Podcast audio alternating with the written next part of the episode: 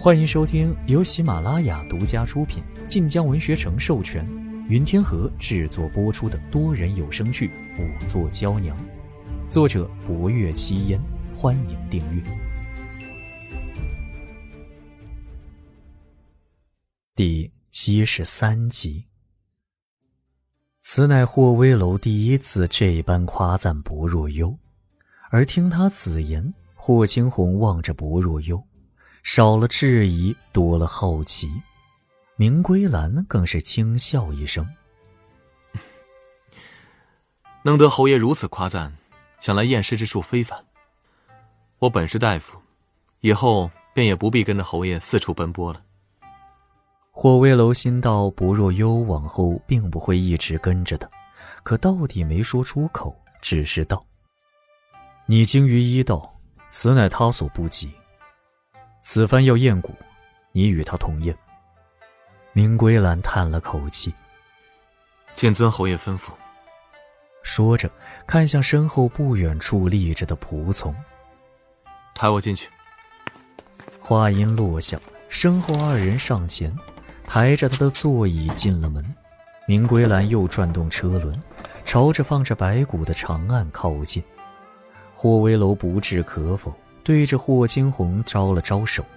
霍青红磨磨蹭蹭走到霍威楼身边，脑袋微垂，颇为规矩。霍威楼便道：“此番乃是公差，你若胡闹，立刻回京去。”霍青红抬起头来，一脸苦笑。大哥，我只是惊讶那小美人竟然会验尸，不曾胡闹。霍威楼听得眉头一拧，霍青红看他如此神色，眉心也是一跳，可他一脸茫然，根本不知自己何处说错话了。霍威楼看着这个弟弟，摇了摇头，转身回了厢房。厢房内，了凡和了绝还未答完话。霍威楼一走，霍青红那双规矩了片刻的眸子便又一亮。他挑着眉头回正堂门口。屋内，明归兰已在和薄若幽说话。只听明归兰温和道：“姑娘，侯爷次次办案皆为重案，他极少带不知根底之人验尸。此番带你同来，可见对你十分的信任，你不必紧张。我虽然通医理。”可非说仵作之术，却并不擅长。此番验尸验骨，还是以你为重。福公公站在门口笑道：“明公子家中乃是御医世家，他的父亲如今是太医院院正，他一身得真传，年纪轻轻已是京中神医。”公公谬赞了。薄若幽听见“御医世家”几字，神色微变。抬眸看明归兰，只见她容颜俊逸，眉眼温雅，尤其一双同色浅淡的眸子，远看疏离，近看之下，却觉其内仿若一泓清泉，看着你时，仿若春风拂面。不若幽放松了几分。通晓医理为验尸之重，民女资历浅薄，还请公子指点。明归兰笑开。指点谈不上，我只盼你能够替侯爷分忧解难，也令我免受些苦难。见薄若幽眸色犹疑，他抬手拍了拍自己膝头。我少时残疾，不利于行，但有舟车远行、爬山涉水，实在是辛苦。偏偏侯爷有令，不敢违抗。话虽如此，却更见他与霍威楼十分熟人，才敢将此心明言。而他毫不避讳的提起自己双腿残疾，倒似豁然之人。如此，薄若幽一声坦然。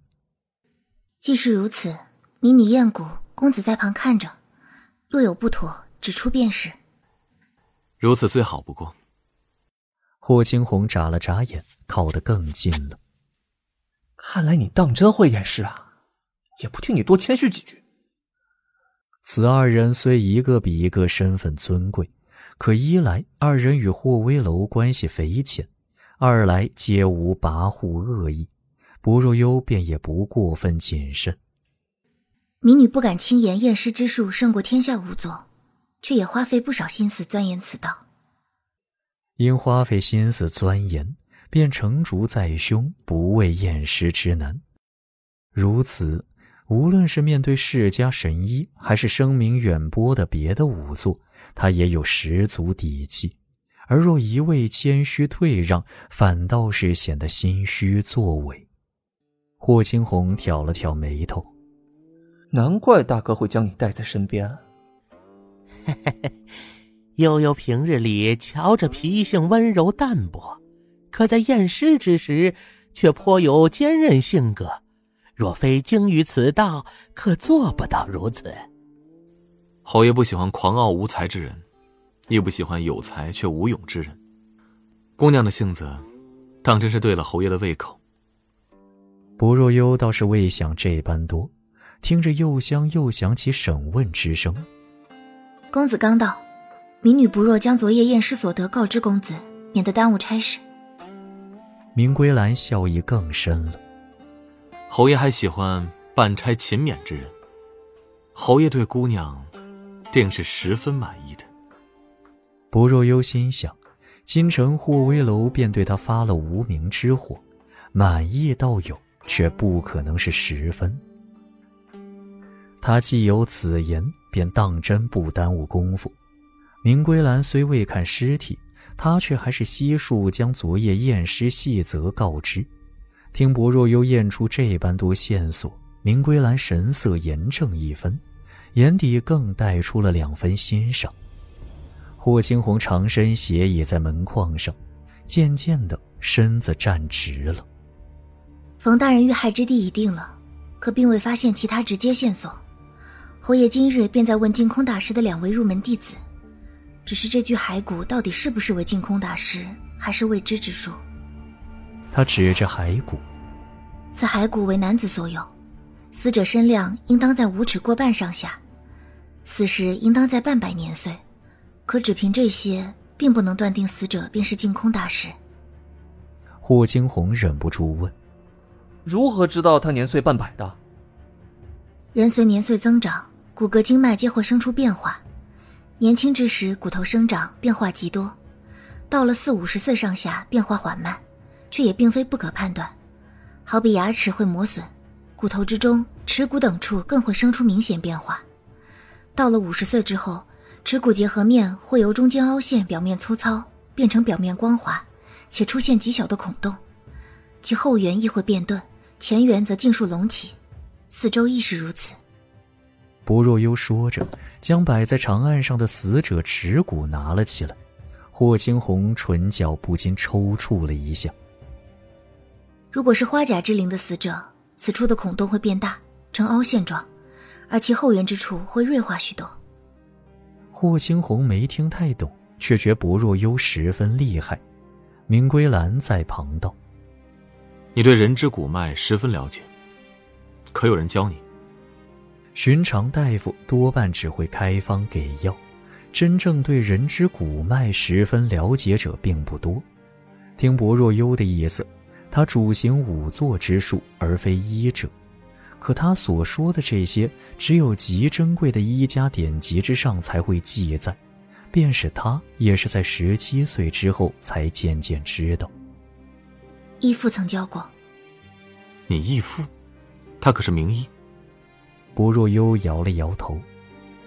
义父也是仵作。明归兰略一思忖，原来如此，想来你义父是位极厉害的仵作。本集播讲完毕，更多精彩内容请听下集。感谢您的收听，去运用商店下载 Patreon 运用城市，在首页搜索海量有声书，或点击下方链接听更多小说等内容。